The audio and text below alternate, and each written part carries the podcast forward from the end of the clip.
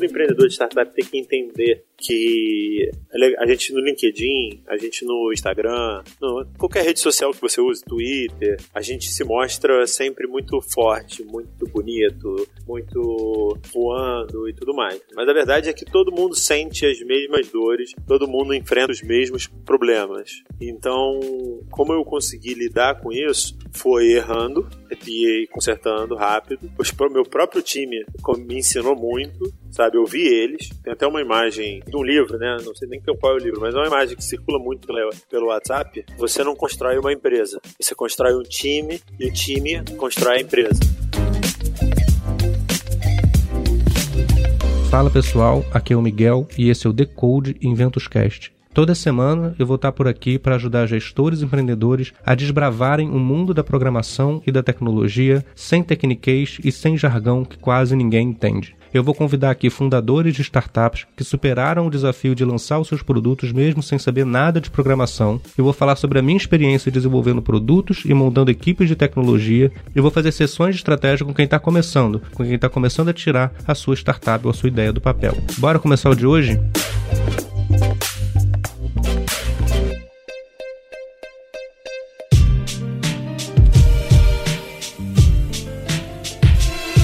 Tem um parêntese aqui antes de começar. Estava até conversando com, com, o Guilherme, nosso convidado de hoje, sobre essa questão do corona, né, que está invadindo a nossa vida. A gente tinha várias gravações aqui do Decode inclusive a gente cogitou adiar o próprio lançamento do podcast, mas no fim das contas as circunstâncias nunca vão ser perfeitas na vida, nas startups muito menos, nos projetos e tudo. Não dava para a gente prever que esse vírus ia afetar tão diretamente, também indiretamente, né, é, no grau que está afetando, mas no fim do dia a vida continua.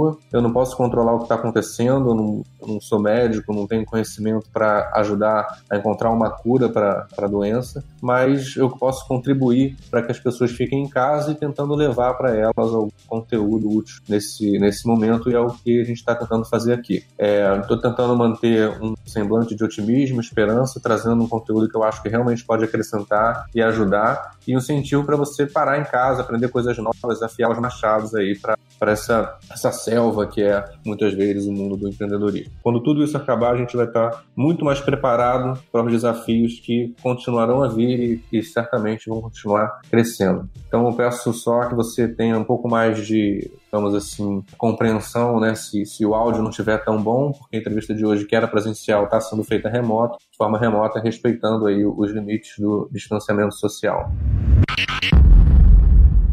Hoje eu vou conversar com um empreendedor que eu admiro eu já trabalhei com ele, eu sei que ele tem muito para contar sobre essa aventura que é criar uma startup. Ele é pai, marido, contador experiente, workaholic assumido e declarado e fundador e CEO da Rupi. O Rupi é uma startup lançada em 2017, ataca tá um problema bem conhecido de qualquer empreendedor, empresário no Brasil, que é a desorganização contábil. Todos nós, gestores, a gente sabe as dores de ter que gerar todos os pratinhos da empresa e o pratinho da contabilidade é muitas vezes um dos pratinhos que a gente deixa cair. O lance é que essas pequenas falhas na comunicação com os contadores criam problemas gigantes, tipo as multas fiscais, que são sempre um saco de resolver e quando você descobre que tem, você já tem a multa. Esse é o problema. Então, muito melhor do que ter que correr atrás de e-mail, histórico de mensagem, WhatsApp, papelada, ligação. Com a Rupi, toda a comunicação com o contador fica concentrada, centralizada na ferramenta ferramenta e a gente consegue visualizar bem rápido o que precisa ser feito, por quem, como, quando, onde. O Rupi é o Agile aplicado ao mundo da contabilidade. Você sabe que eu sou completamente obcecado pelos métodos ágeis, eu aplico o método ágil na minha vida diária, na minha educação, na educação do meu filho, nas minhas atividades domésticas e sempre fico muito feliz quando vejo o método ágil sendo aplicado em outras áreas fora da tecnologia também. Guilherme Barroncel,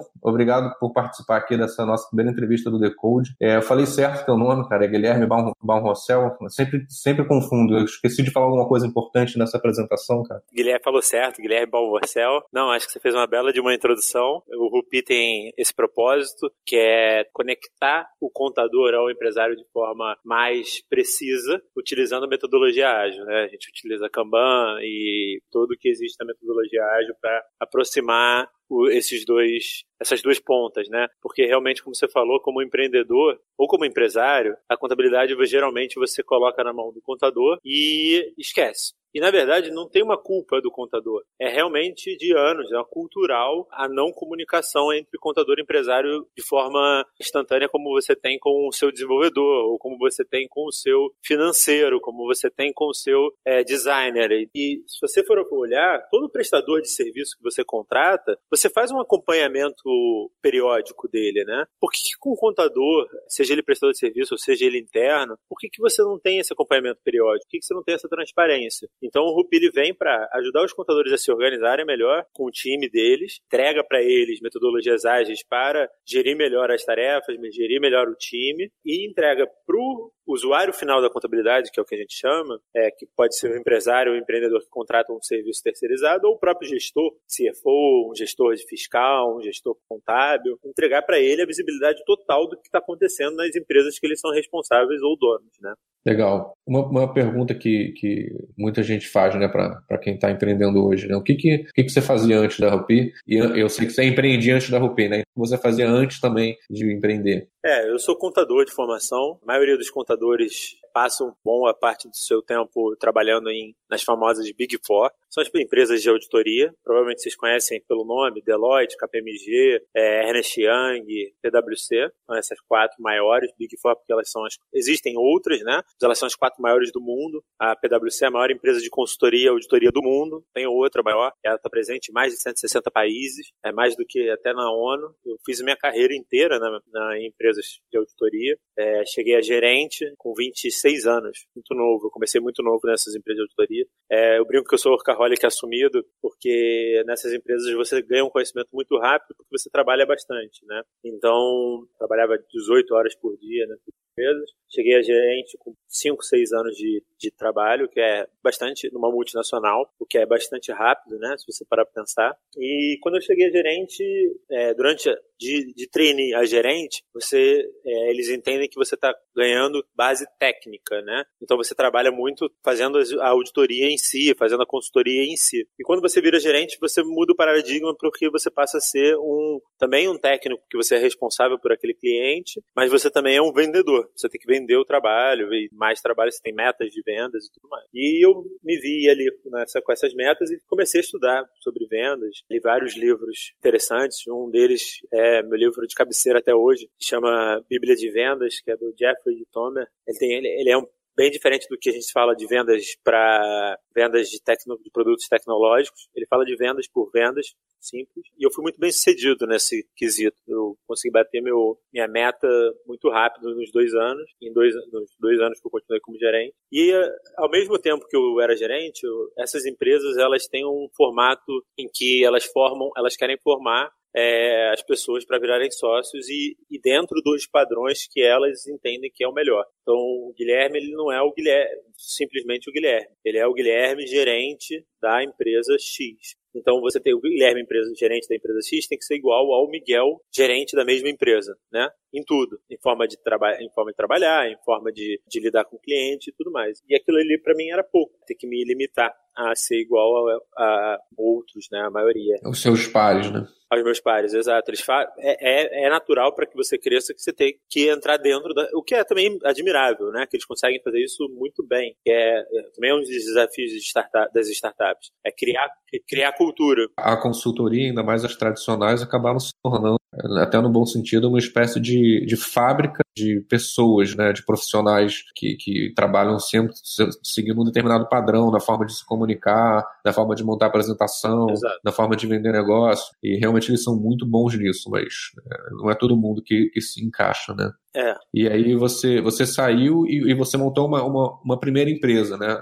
E isso é muito engraçado, que um ex-sócio, um sócio aposentado, né, que é o que eu chamo, um sócio quando chega a 75 anos, ele é aposentado compulsoriamente. Um sócio aposentado do, da PwC, que é até investidor do Rupi hoje em dia, quando eu comecei a empreender, ele falou: Guilherme, não é o padrão empreender. Porque quando você chega a gerente de uma consultoria dessas, a oferta de trabalho para trabalhar como gerente fiscal, gerente contábil, controller, CFO de grandes empresas é muito grande. É exatamente pelo que você falou. Como elas formam muito bem, elas gastam muito dinheiro na sua formação, você está muito preparado a ser um gerente de uma multinacional na área técnica, né? no back-office dessa área. Então todo mundo. E os salários são muito bons. Então, por que empreender? Né? É, então, assim, 99% das pessoas quando saem e saem das, das Big Four, é, é, o modelo deles é que entram 500 e vão ter no final 100 gerentes e depois no final mais 20 sócios, né? É, é um funil, é, as pessoas saem para ganhar mais, ganhar muito dinheiro como CFO de uma empresa. E eu falei, não, eu quero empreender, eu quero montar meu negócio. Qual foi a, a empresa que você montou depois que você saiu da,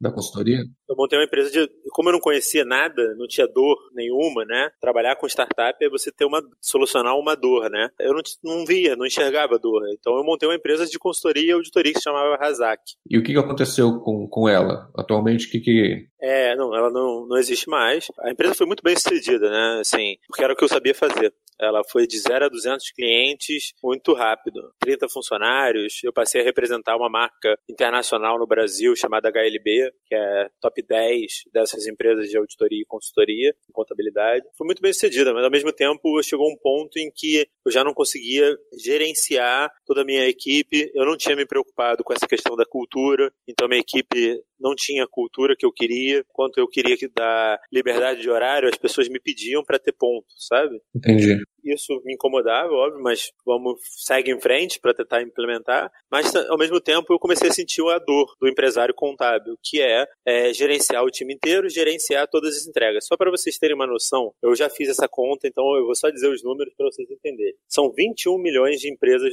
CNPJs no Brasil. São 160 possíveis tributos, obrigações, declarações que o contador tem que fazer, tá? É 21 milhões vezes 160, tá bom? Pega isso, pega esse número, esse X. Divide pelo número de contadores formados no Brasil, tem 518 mil. E divide pelo número de dias úteis no ano, daqui, que são 220, você chega a uma um número bizarro de 30 entregas por dia que cada contador tem que fazer, aproximadamente, tá? Então imagina o seguinte, é, tem gente que vai para o escritório, vai trabalhar e resolve três problemas por dia, três questões por dia. Então, imagina alguém que tem que entregar 30 tasks por dia. Não aconte aconteça o que acontecer, ele tem que entregar em média 30 tasks por dia. Grandes, né, de dificuldades diferentes. Que se ele não entregar, geram multa. E o que, que acaba acontecendo se você não tem... eu gerenciava no Excel que, que acabava acontecendo? Uma ou outra deixavam de ser entregue e geravam multas para os meus clientes. No meu caso, eu pagava as multas, reembolsava os meus clientes das multas que eram minhas, minha responsabilidade. E doía no bolso. Quando a multa era de 200 a 500 reais, que a maioria são, eu absorvia isso dentro do meu, da minha margem. Mas teve um dia que eu tomei uma multa de 50 mil reais. E aí eu olhei para o caixa da empresa naquele dia e eu não tinha esse dinheiro. E o cliente falou para mim, Guilherme, se você não me pagar hoje, cara, nosso contrato vai estar encerrado, eu vou falar para todo mundo que foi aconteceu isso. Isso mexeu muito comigo porque eu tive que ligar para minha esposa esposa e falar: Carla, então, sabe aquele dinheiro que a gente tem guardado, que a gente suou pra caramba pra guardar? A gente vai ter que usar para pagar uma dívida da empresa. E aí eu, todo mundo sabe que tem uma máxima, né? Não se mistura negócios e família. É, eu não tinha como. E aí eu vi da minha esposa, né? Não, mas você tem que mandar fulano embora, refazer não sei o quê. E aquilo ali mexeu muito comigo, sabe? Aquilo ali foi a, a dor, a maior dor que eu senti, que doeu no bolso da minha família, o dinheiro que eu guarda, guardo para meus filhos. E aí eu falei, cara, não é possível. E eu já estava estudando metodologias ágeis. Eu tinha tentado implementar o Trello no meu, na área contábil, fiscal e de folha. Só que o Trello, assim, eu acho o Trello uma excelente ferramenta. Mas para a área contábil, como são muitas entregas, muitos clientes, eu teria que ter um board para cada cliente e isso ficaria uma loucura, né? E eu fiz, tá? Eu montei, eu gastei madrugadas montando o Trello. E sabe o que aconteceu, Miguel? O cliente não usou. O que aconteceu? Eu, eu, eu criei o Trello só para o meu time usar, para eu controlar meu time internamente, não é nem para o cliente usar. Meu time inteiro criou, sem me chamar, sem me convidar, um grupo no WhatsApp chamado Tomando no Trello só para falar mal da minha iniciativa e de, e de se unir para não usar. Foi praticamente uma reunião sindical ali, para não usar o Trello. Caraca. Então não, não funcionou. Mas ao mesmo tempo eu já estava apaixonado pelas metodologias ágeis. Eu falei, cara, não é possível que não tenha uma ferramenta que utiliza metodologias ágeis aplicada à contabilidade. É óbvio que o Trello ele é aberto, então ele não é aplicado a negócio algum. Ele se encaixa, ele tem aderência com a necessidade que você tiver ou não. No caso da contabilidade, ele não tinha 100% de aderência. Eu falei, não é possível que não tenha uma ferramenta que seja 100% aderente à contabilidade e utilize metodologias ágeis. Fiz uma pesquisa no mundo inteiro e não tinha. E aí eu falei, cara, pegar todas as minhas economias e vou investir investi nisso. Foi aí que eu conheci o Miguel e a Inventus. A gente fez um modelo híbrido. É, a gente contratou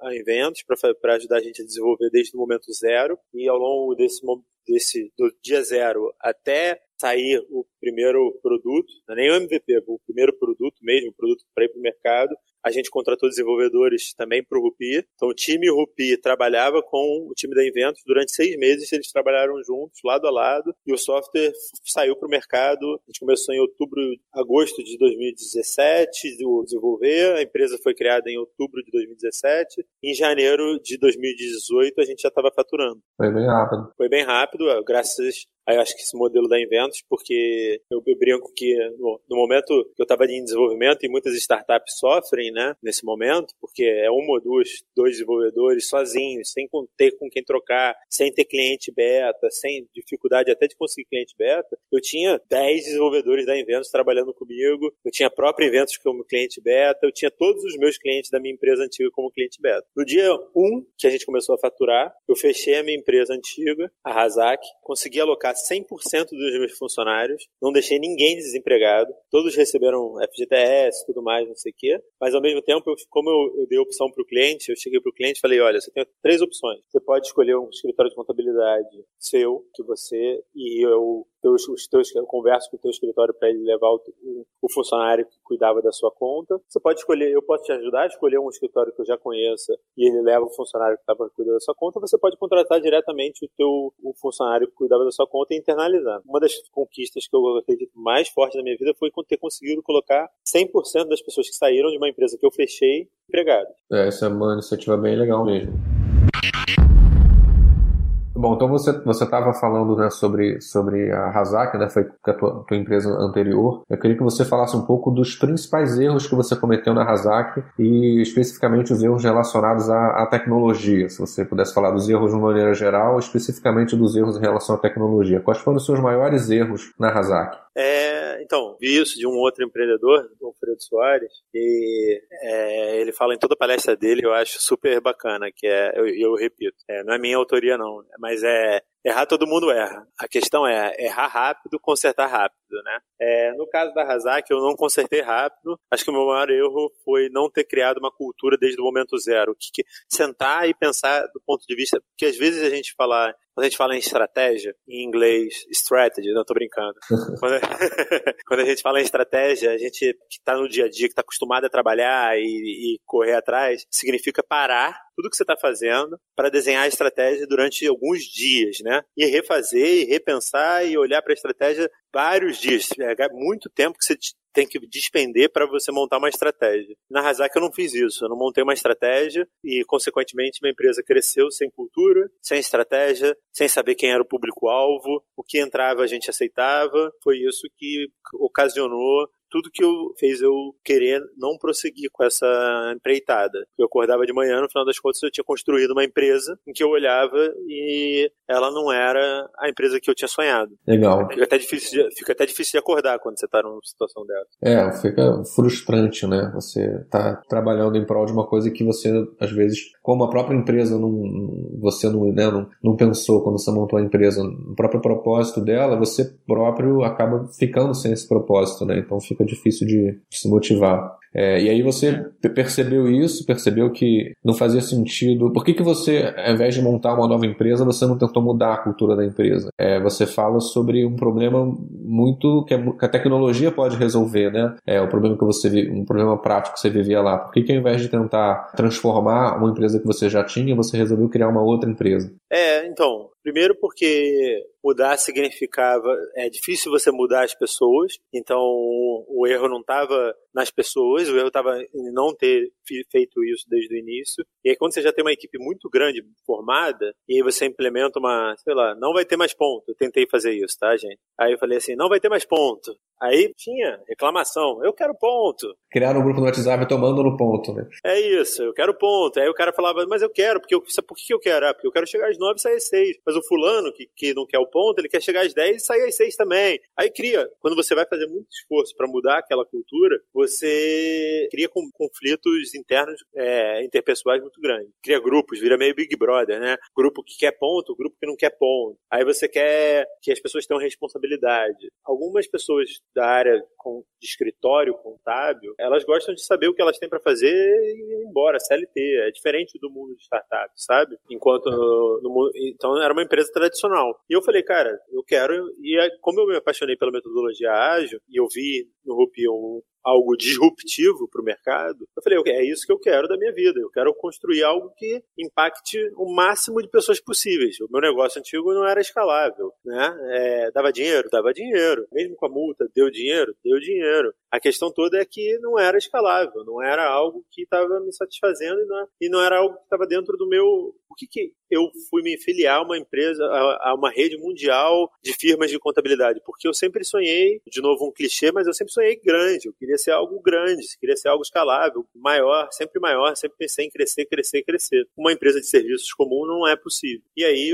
no Rupia, eu, eu consigo enxergar isso. Legal. Então chegou um, um, um belo dia, você já estava de saco cheio e você falou, vou fechar a Razak e vou montar uma outra empresa, né? Na época não tinha nem nome, que eu me lembro. Como é que foi, qual foi assim, o teu primeiro dia, qual foi a primeira coisa que você fez? Então, vou montar uma outra empresa, qual foi a primeira coisa que você fez? A primeira coisa que eu fiz foi contratar eventos.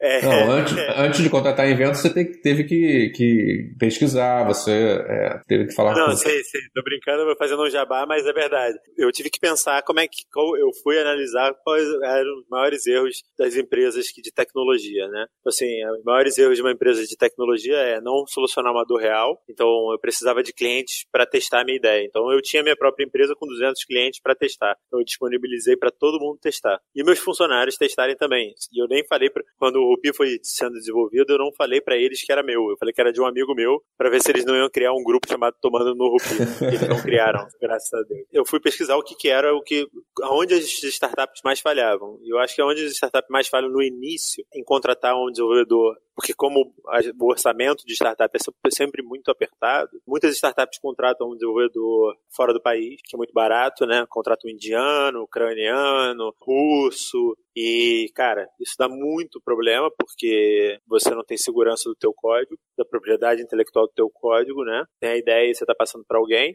Tem a barreira da língua, tem a barreira do horário. Você não vai conseguir falar com ele. Se o cara está na Rússia, você não vai conseguir falar com ele é, de manhã. Você vai conseguir falar com ele só de manhã e no final da noite, né? Você vai conseguir falar com ele durante o dia. Você não sabe como é que está o andamento do projeto. Então eu sabia que eu precisava trabalhar com um time local. Ao mesmo tempo, quando você contrata uma software house, antes até de conhecer eventos, você contrata uma software house comum, o objetivo da software house comum é te entregar para poder pegar o próximo. Então eles vão te entregar o mais rápido possível, sem necessariamente estar funcional. Estou dizendo que acontece com todo mundo, não estou generalizando. Estou falando os erros que mais acontecem, né? Tem gente quando a gente fala assim, parece que parece que é todo mundo, toda software house faz isso. E nesse cenário, além de entregar alguma coisa não funcional, o que alguns fazem também, às vezes até funcional, mas o código desenvolvido de uma forma que você não consegue mais desenvolver nada em cima, né? Então, tipo, quero adicionar uma funcionalidade nova, vai ter que jogar o código todo fora e fazer do zero, porque tá um, o que a gente chama de, né, no mundo aqui de, de, programação, de spaghetti code, né? Um código parece um macarrão, um espaguete todo misturado que você não consegue nem mexer. É, aconteceu até uma startup que, que eu conheço que contratou uma software house em, no Brasil, não era, eles estão no Rio, a startup está no Rio, a empresa a, a, a, software house que eles contrataram não está no estado do Rio, está em Minas ou Paraná, alguma coisa assim e entregaram para ele um código que era ele ia até o final, mas ele não fazia o final. Falou, eu entreguei e acabou. E aí tá, tem que discutir judicialmente. Imagina, você está no meio do início do seu processo. E o cliente já vai para o concorrente, né? É, exato. Então assim, eu, eu, eu, coisas que eu percebi, eu falei, eu preciso ter meus desenvolvedores. Eu aprendi isso até com bastante com inventos. É, eu preciso ter meus, meus próprios desenvolvedores aprendendo desde o início, porque eles vão formar um time, mesmo que seja um, tá? Até com conselho que vocês contratem, mesmo que vocês façam, contratem uma software software house, não seja eventos, contrata um desenvolvedor para te ajudar a guiar. Se você não tiver um CTO, né, alguém que seja sócio tecnologia, contrata um desenvolvedor para te ajudar a guiar o caminho, para ele aprender ao longo do caminho também. Eu contratei dois estagiários que hoje são líderes de squad. E eu caí na Eventos porque eu conheço a Miguel é, já há bastante tempo e uma, coisa interessante que foi quando eu sentei com a Eventos é eu vou te entregar o produto funcionando para o seu cliente, né? A primeira versão dele. É, esse era o escopo de trabalho. Já, e a maioria dos, das software houses vão te dar esse escopo. Mas o que me chamou mais atenção foi ao contrário. Como eu falei para vocês, eu nunca tinha pensado que estratégia era importante. Como estratégia, planejamento estratégico estratégico é importante. Quanto você gastar de planejamento estratégico vai te dar de retorno. E o Miguel chegou para mim, eu lembro desse dia, e falou assim: Guilherme, você tem que estar aqui duas vezes por semana, pelo menos, para sentar, validar e outra vez por semana para ajudar a gente a estipular o que a gente precisa fazer e guiar a gente. E eu falava, eu me lembro disso, dessa nossa conversa, né? É, Miguel, não sei se eu tenho tempo, porque eu ainda estava tocando a minha outra empresa. Ele falou, não importa se você tem tempo ou não, você tem que ter o compromisso. Se não tiver o compromisso, a gente nem pega o projeto. Isso foi um ensinamento para mim, porque desde então toda a minha equipe trabalha com um planejamento estratégico, sabendo para onde tem que ir, para onde não tem que ir, que quais são as metas da empresa, o que, que a gente definiu. Então, assim, ter um planejamento estratégico, ter um canvas, seguir ele, porque desenhar também gasta-se tempo para desenhar, mas também gastar e não seguir também dá,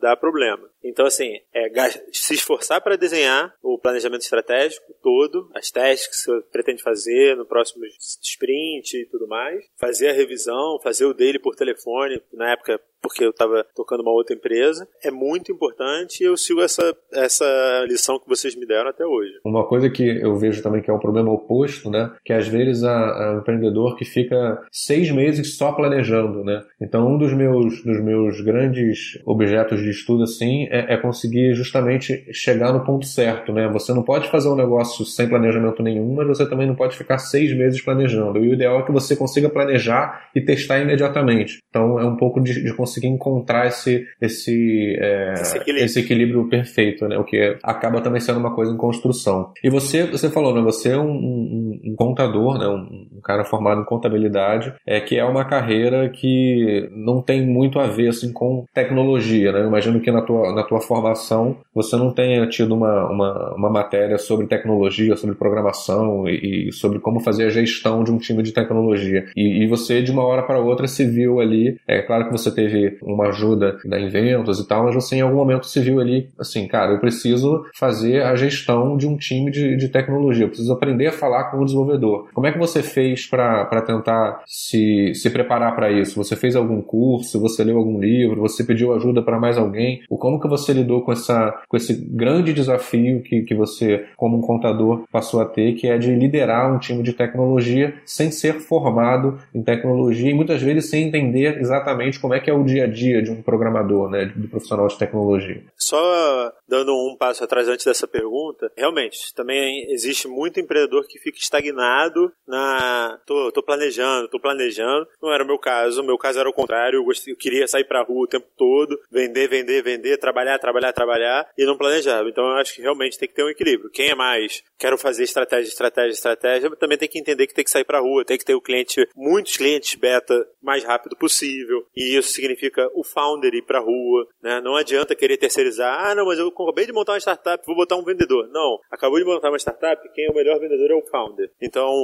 é, o founder tem que ir pra rua para fazer esse, esse trabalho. Então, é, realmente tem um ponto de equilíbrio. Agora, na pergunta que você fez, é, é realmente um desafio. Eu acho que todo empreendedor de startup tem que entender que a gente no LinkedIn, a gente no Instagram, no, qualquer rede social que você use, Twitter, a gente se mostra sempre muito forte, muito bonito, muito voando e tudo mais. Mas a verdade é que todo mundo sente as mesmas dores, todo mundo enfrenta os mesmos problemas. Então, como eu consegui lidar com isso? Foi errando, e consertando rápido. O meu próprio time me ensinou muito sabe? Eu vi eles. Tem até uma imagem de um livro, né? Não sei nem qual é o livro, mas é uma imagem que circula muito pelo, WhatsApp. Você não constrói uma empresa. Você constrói um time e o time constrói a empresa. Página de um livro, não sei qual o livro é, é azul assim. É, e isso é 100% verdade. Eu aprendi muito com o meu time, meu próprio time me dizendo, Guilherme, eu sou assim, eu trabalho assim. Eu ouvi muito eles. É, são, eu tenho dois, dois, líderes de squad com personalidades completamente diferentes. Daniele mais calada, mais regrada e gosta de cumprir os horários e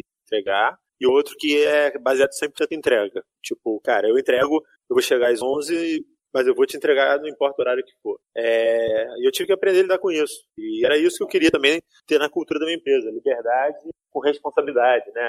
Cada um é do seu estilo, cada um é do seu jeito, mas com a responsabilidade com a entrega. Então, assim, é, é, era o que eu queria com o meu time, né? Assim, a cultura da minha empresa é liberdade com responsabilidade, né? Um dos valores que a gente pesa muito aqui. Então, não importa se você vai trabalhar duas horas por dia, se você vai trabalhar de 10 às 5, de 10 às meia-noite. Eu só não quero que as pessoas se matem de trabalhar até as 4 da manhã, mas eu quero que as, o importante é que as pessoas entreguem com qualidade e com felicidade. Estarem felizes de estar entregando. Porque também não adianta nada você falar assim, ah, tem que entregar amanhã, aí o cara vira à noite, tá poxa, super chateado de ter virado de noite. É, não funciona. É, com essa geração mais nova ainda, então assim, se você ficar até 4 horas da manhã com eles trabalhando, não é assim que funciona. Então eu aprendi errando, aprendi com o meu time, e é o que eu estava falando é, antes. Nas redes sociais a gente se mostra muito forte, muito preciso em tudo. Na vida real, o empreendedor tem dores, não relacionadas ao, à própria startup, mas relacionadas à gestão. E aí o que eu procurei foi ter mentores,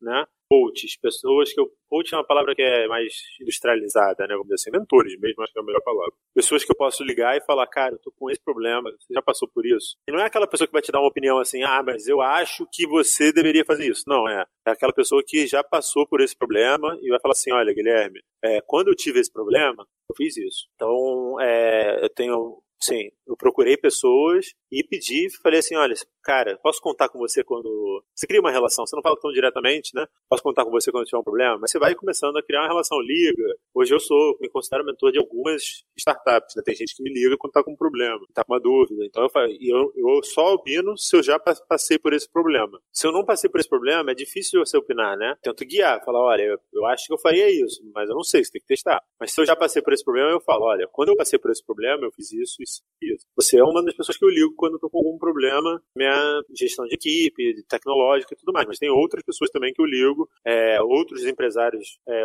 de startup, outros empreendedores, que não necessariamente são de tecnologia, mas já passaram por questões de tecnologia em sua, em sua jornada. E é legal você estar tá, você tá falando isso, porque eu, eu, me lembro de uma, uma conversa que a gente teve, que você estava com um, um, dilema que você, sobre um, um, um, programador da sua equipe, né? É, e, e você mesmo sem, sem ser... Você estava querendo desligar ele, né, da, da, equipe. E você mesmo sem ser um, um, um, cara de tecnologia, um gestor formado em tecnologia, você conseguiu detectar que aquele profissional é, não estava entregando o quanto ele poderia e, e o quanto o negócio precisava. E isso é uma, é uma, é uma, é uma coisa que muitos empreendedores me perguntam, né? É, como é que eu sei se o meu, o meu programador está é, fazendo corpo mole, ou às vezes não é nem corpo mole, né? Mas como é que eu sei que ele, que ele está fazendo o trabalho que tem que ser feito, né? E você conseguiu detectar isso. Que dica você dá para esse empreendedor que se sente inseguro em relação a como que ele avalia se o, o time dele está indo bem ou não? Como é que você faz? Como é que ele pode fazer isso? A melhor maneira para qualquer startup, a minha visão também, né? Tá em contato com o cliente. Porque o que o desenvolvedor faz, se o código lá. Eu, eu por acaso, por, por incrível que pareça também,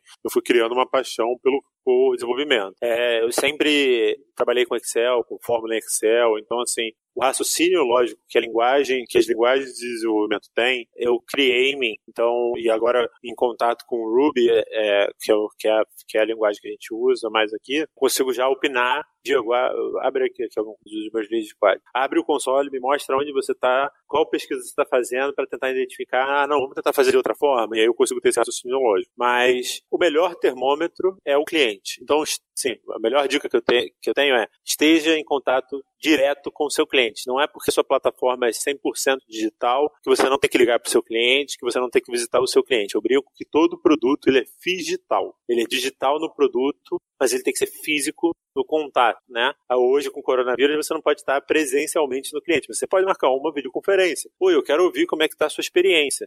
Ah, e, e o próprio cliente vai te dizer, olha, isso aqui não está funcionando, isso aqui é o problema. Então, quando você está é, tá em contato com clientes, e aí você vê que dos 100 problemas, 100 chamados que você tem, são 100 chamados relacionados àquela pessoa, você começa a ver que ele não está performando legal. Então, a gente também, sim, muito próximo do cliente, muito próximo dos desenvolvedores. E aí, quando a gente começou perceber que esse desenvolvedor não estava performando foi porque todos os chamados estavam relacionados a melhorias e testes que estavam 100% direcionadas a ele. O que ele estava fazendo não estava gerando o resultado esperado. É, é legal que é, é, você está falando aí, às vezes parece, parece uma coisa óbvia, pra, até porque você já faz isso, mas eu vejo muito empreendedor que sequer sabe para qual. É, ele não sabe, por exemplo, quem foi o desenvolvedor que fez uma determinada melhoria, né? Você, é como você desenvolve usando o método ágil, você sabe exatamente que desenvolvedor fez o que e quando, né? Então, para conseguir fazer esse diagnóstico, você teve que antes trabalhar nesse formato, né? Como é importante esse, esse, esse mapeamento para você medir a qualidade da equipe. O Rupi está documentado no dia,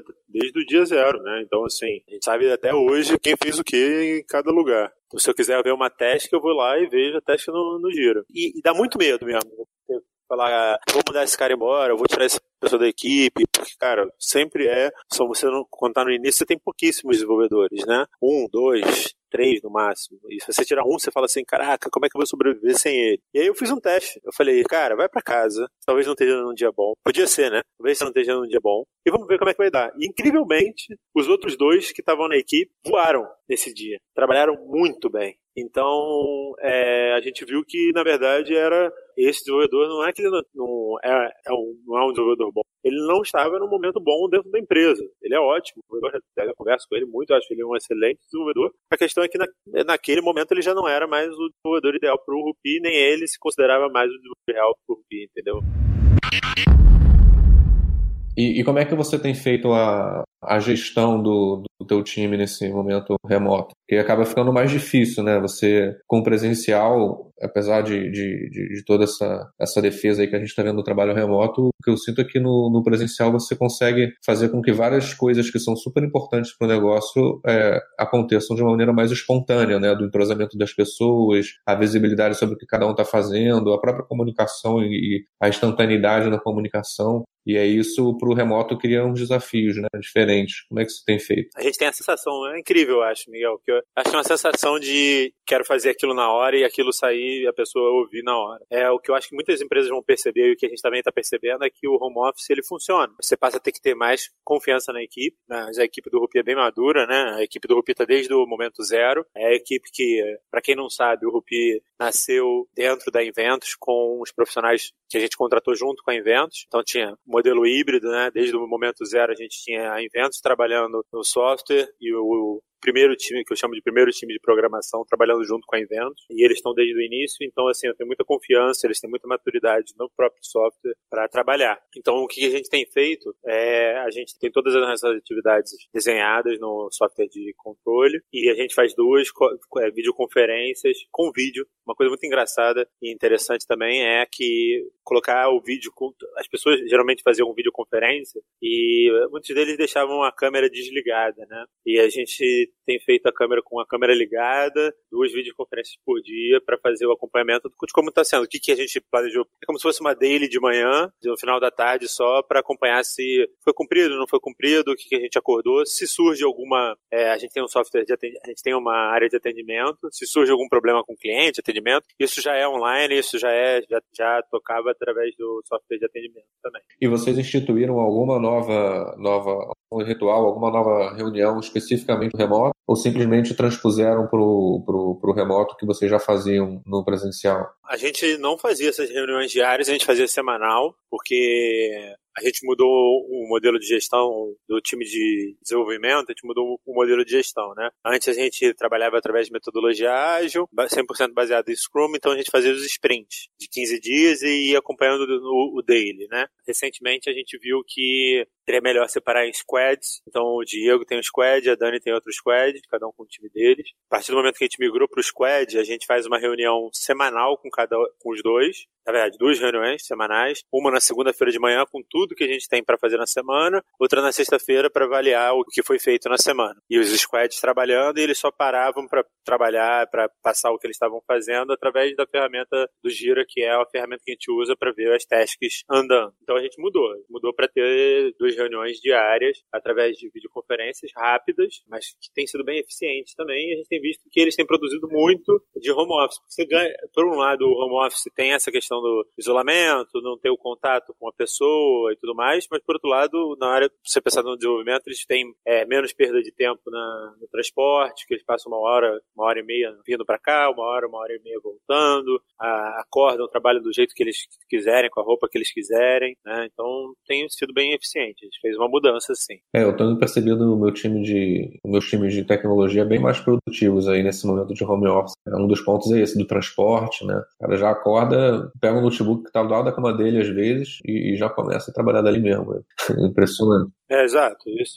isso tem um ganho. E isso eu acho que é o que vai ser disruptivo da saída do corona, que é o modelo de trabalho. Você vai cada vez, não só no Rupia, porque quando você fala numa empresa de tecnologia, o home office já acontecia esporadicamente, né? Tipo, ah, um funcionário precisa de uma semana trabalhar dentro de casa porque a mãe operou e aí quer ficar perto da mãe. Isso já acontecia de forma muito natural, né? Ele não precisava vir e formalizar, eu preciso de um home office. Numa startup você não tem isso, né? Então, cara, gente, ó, essa semana vou estar de home office, abraço, ó, se tiver, tem algum problema? Não, não tem nenhum problema, vai. Mas essa mudança de paradigma está acontecendo em todas as empresas de todos os ramos, né? Então, assim, é, o que a gente vai tirar de lição é, será que a gente precisa precisa de tanto espaço? Será que a gente precisa de todo mundo 100% alocado? Será que essas perguntas que, que esse momento difícil que a gente está passando vai trazer respostas? É, e, e, será que todo mundo vai conseguir também se adaptar a essa nova realidade? Tanto as empresas, os gestores, como as pessoas, né, que, que vão ter que começar a trabalhar mais home office. A gente vai, inclusive, gravar um, um dos episódios é, sobre home office. E, e hoje, que, que você considera como o principal desafio para lidar com o seu time de tecnologia? Acho que o principal desafio é você encontrar a melhor, é o que a gente estava conversando, a melhor maneira de se comunicar com ele. A melhor maneira, os desenvolvedores são de uma geração, a maioria dos desenvolvedores que vai desenvolver para uma startup hoje, né, que vai usar linguagens novas, você são desenvolvedores que são de uma geração nova, né, os millennials. Entender a cabeça deles, conversar bastante com eles, faz você gerir melhor a equipe. Legal. E hoje você, por exemplo, chega o teu, o teu, o teu desenvolvedor, você vê em algum, algum congresso que está muito na moda usar blockchain, ou inteligência artificial, ou alguma nova palavra do tema aí. O que, que você faz para entender mais sobre, sobre tecnologia hoje? Então, eu, assim, meu time, tem, a gente tem uma conta numa dessas plataformas, para não fazer jabá de nenhuma, mas a gente tem conta em algumas plataformas de cursos online. É, meu time inteiro tem acesso, a gente compra cursos online é, para sempre estar tá fazendo, eu faço também. Além disso, eu participo de todos os fóruns possíveis e imaginários que eu possa ir, que eu consigo ir, eu também tenho que me ter foco, né? Não adianta você participar de um milhão de seminários, conferências, é, eventos e não estar tá focado na sua empresa. Mas sempre que eu consigo ir é, a gente até já se esbarrou num, né? Sempre que eu consigo ir, é, é, eu vou para tentar entender o que está de novo e estou em contato com as grandes. Eu tenho dentro das grandes empresas, assim, de tecnologia, aí tô falando até, até das grandes, grandes mesmo, sabe? Eu tenho algum contato com. Eu criei esse relacionamento, busquei, foi por acaso. É aquele acaso que você cria, né? Esbarra com a pessoa, por exemplo, eu, eu criei um contato, eu tenho um contato na IBM, tenho um contato dentro do Google, tenho um contato dentro da AWS. Então, como é, por que, que eu criei esse contato? estava indo nos eventos, no lugar certo, me interessei. É, tem uma coisa que, um livro que eu até recomendo, que é difícil de ler porque ele está numa linguagem bem antiga, que é o, de, o livro do Dale Carnegie, né? Não sei se já ouviram falar. É um livro famoso, Como Conhecer Amigos, Fazer Amigos e Influenciar Pessoas. É antigo esse livro, né? É, é antigo até para ler, ele é bem duro de ler, porque você foi escrito em 1920, eu acho. A leitura dele é pesada, mas uma das coisas que ele mais fala é de você ter um interesse genuíno pelo próximo. Quando você está focado conversando com a pessoa, você está realmente buscando o interesse no que está falando. E aí, em alguns eventos, eu fui criando esses contatos, essa rede de network, e volta e meia eu ligo, participo de eventos, vou sozinho, consigo ter estar tá próximo desse, dessa que há de mais novo, novo na tecnologia. Né? Legal.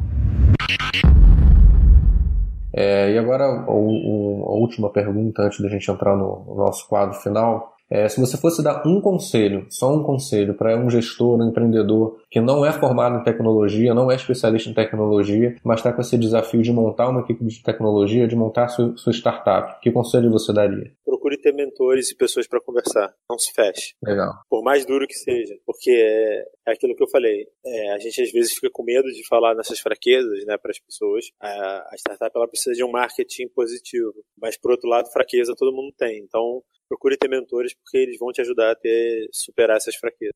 Bacana. E agora eu vou finalizar com um quadro que a gente chama aqui de Pong, é uma homenagem àquele jogo Roots do Atari, do Pong, né? Todo mundo que já jogou Atari vai lembrar desse jogo, e que foi o jogo que praticamente deu o pontapé dos games no mundo. Eu acho que talvez tenha sido o primeiro jogo, o primeiro jogo interativo, né, de multiplayer do mundo. E aí funciona assim, Guilherme, eu vou fazer uma pergunta e você só pode responder ou com uma palavra ou com uma frase bem curtinha, tá? Vai ser, vai ser difícil para você. tipo no jogo, a bola vai e volta. Podemos começar? Podemos. Beleza. Em tempos de coronavírus, a gente vai sonhar um pouco. Se você pudesse estar em qualquer lugar do mundo hoje, onde é que seria? Aonde eu tô agora? No seu escritório. No escritório, trabalhando. Legal. Se você tivesse no BBB hoje, quem você colocava no paredão? Ah, o Daniel. Por quê? Cara, o cara não sabe ele trabalhar em equipe, ele não sabe ver. Se você pudesse convidar uma pessoa que não é da sua família para passar a quarentena com você, só você e ela, quem seria? Ah, meu sócio, Maurício. no, no, escritório, né? Fica você e o Maurício no escritório, né? Você já tá aí, falta só ele chegar. A gente tava fazendo isso, só que ele. A esposa dele é médica. ela falou: não, você tem que fazer a quarentena aqui em casa, porque senão você vai pegar alguma coisa e vai passar pro Guilherme, porque eu tenho uma grande possibilidade de pegar ela, né? Se você tivesse 15 minutos de fama, se tivesse. fosse fazer uma live no Instagram e tivesse 200 milhões de pessoas assistindo a live, como é que você usaria esses 15 minutos? tentando entregar alguma coisa positiva para as pessoas. E qual foi o, o melhor conselho que você já recebeu na vida? É o que eu repito sempre, é esse. R rápido, conserte rápido. Alfredo Soares, né? Alfredo Soares. Qual foi o pior conselho que você já recebeu na vida? Você precisa de pessoas sempre sêniores para trabalhar com você. Isso é um conselho bem ruim mesmo. Qual foi o seu maior sucesso?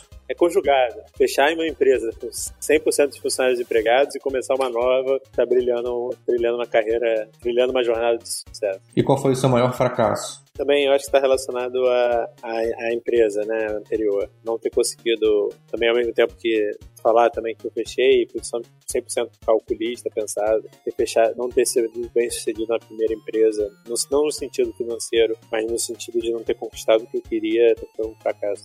Se você pudesse nascer de novo, em qual década você preferia nascer? Pode ser no futuro ou no passado? Cara, no, na década de de 70, 60, 70 ali com devia estar tá borbulhando de tecnologia, não no Brasil, né, mas nascesse de novo em o local, né, vamos dizer assim, nascer no vale, no vale do Silício na década de 70 devia ser algo incrível. Qual é o melhor superpoder? Controlar o tempo ou ser invisível? Controlar o tempo seria é, algo sensacional. Melhor do que ser invisível. Melhor que ser invisível. Invisível você está fugindo. Controlar o tempo é, é você poder gerenciar o que tem para fazer. Qual é o seu super-herói preferido? Batman, Homem-Aranha ou Homem de Ferro? Eu gosto do Homem-Aranha.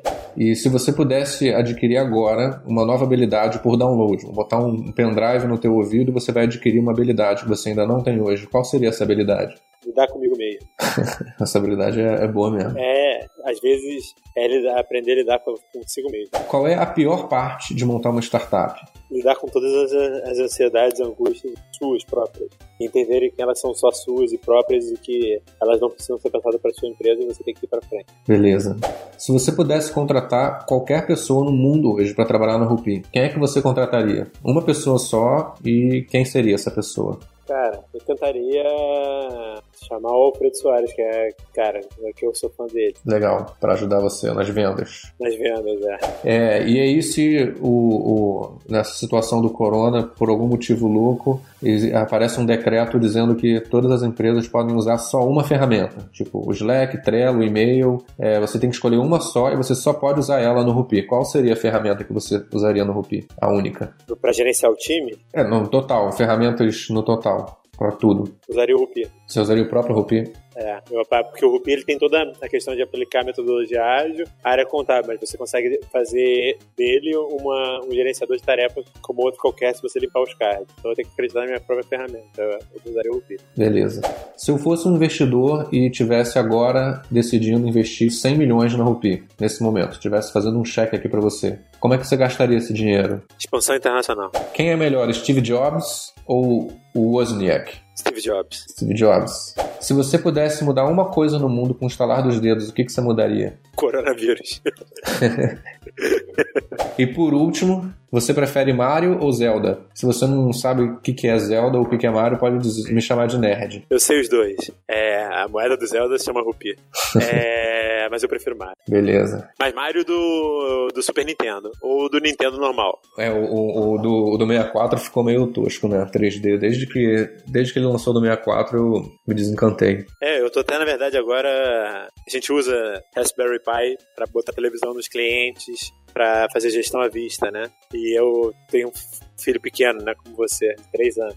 E eu queria dar de presente para ele um Raspberry Pi que tem um, todos os jogos de Nintendo, de Super Nintendo já instalados. Aí minha, minha esposa vetou, né? Falou que para três anos não é possível. Eu falei, mas eu quero, eu quero para mim então. É, na verdade é, é um jeito de, de, a gente poder é, justificar para a sociedade que a gente quer comprar um videogame, na verdade, né? É, e o videogame é antigo, né? Então... É, e o videogame é antigo.